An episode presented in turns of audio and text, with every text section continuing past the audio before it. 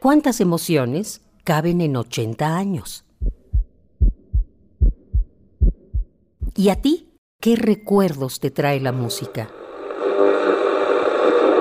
Súbele el volumen a la radio, que el viaje a través del tiempo está por comenzar. Radio UNAM, ocho décadas de música y remembranza. Cuando quieras teletransportarte a alguna escena, o bien quieras entrar a lugares desconocidos, prende la radio. Deja que te conduzca, deja que construya figuras en tu mente Déjala florecer en ti. 1940.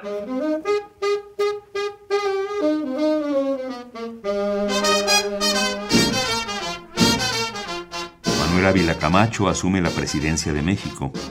Era común encontrarse a los grandes del cine en las lomas de Chapultepec, colonia fundada por doña Antonieta Rivas Mercado al poniente de la ciudad. Ahí vivió Mario Moreno Cantinflas, que por esos días estrenó una de sus películas más recordadas. Ahí está el detalle. Ese año, el Excelsior publicó la noticia. En Coyoacán, Ramón Mercader, agente de asuntos internos, asesinó a León Trotsky. Unas 300.000 personas lloraron su muerte.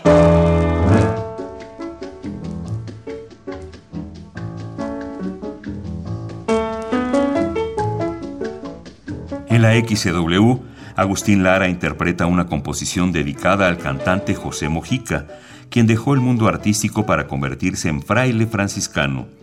La pieza se titula Solamente una vez. Una vez nada más en mi huerto brilló la esperanza, la esperanza que alumbra el camino de mi soledad.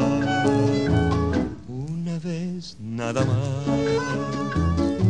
se entrega el alma con la dulce y total renunciación. Cuando ese milagro realiza el prodigio de amarse, hay campanas de fiesta que cantan en mi corazón.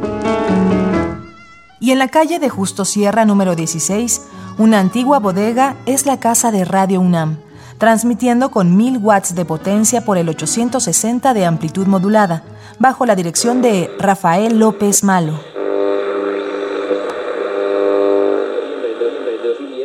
Radio UNAM, ocho décadas de música y remembranza, porque la vida se mide en canciones, historias, instantes.